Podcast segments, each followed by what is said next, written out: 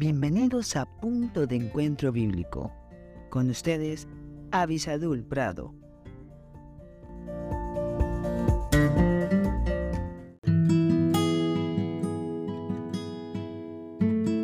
Hola, hola. Aquí estamos juntos nuevamente buscando el consejo en la palabra de Dios.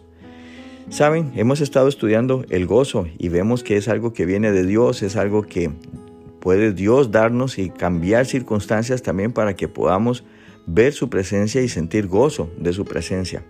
Pero la pregunta es, ¿usted quiere un gozo efímero, algo que pasa rápido, o quiere un gozo permanente?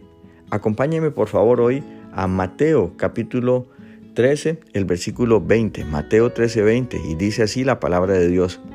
Y el que fue sembrado en pedregales, este es el que oye la palabra y al momento la recibe con gozo.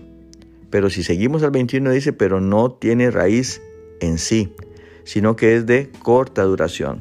Hay personas que se conforman con tomar pequeñas pastillas de gozo, ¿sí? sentir un momento de la presencia de Dios, pero luego no tienen profundidad, no desarrollan una relación más profunda con Dios.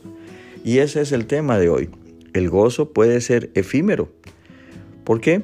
Porque puede ser que solamente le estemos concediendo a Dios pequeños momentos de nuestro día. No vivimos para agradecerle por cada cosa, no le vemos actuar en el trabajo, mientras nos transportamos, mientras descansamos, con el agua que tenemos para hacer nuestro cuerpo o para satisfacer nuestras necesidades físicas.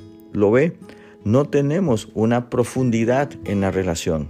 Y el gozo, sabemos que viene de Dios, sabemos que Dios lo otorga y que podría mantenerse todo el tiempo. Sí, podría ser precisamente atacado por circunstancias que quieren quitarnos ese gozo, pero entonces ese ataque es lo que va a ser momentáneo, no la experiencia o no el experimentar el gozo en nuestra vida. El gozo puede protegernos incluso de enfermedades.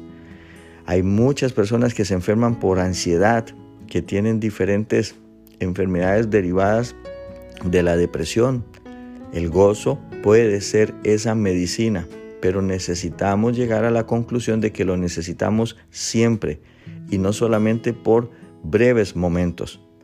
Espero con todo mi corazón que su relación con Cristo esté mejorando día con día, porque de esa relación, de, esa, eh, de ese crecimiento, puede depender mucho todo lo que usted haga en su vida. Que Dios les, bendiga muy ricamente.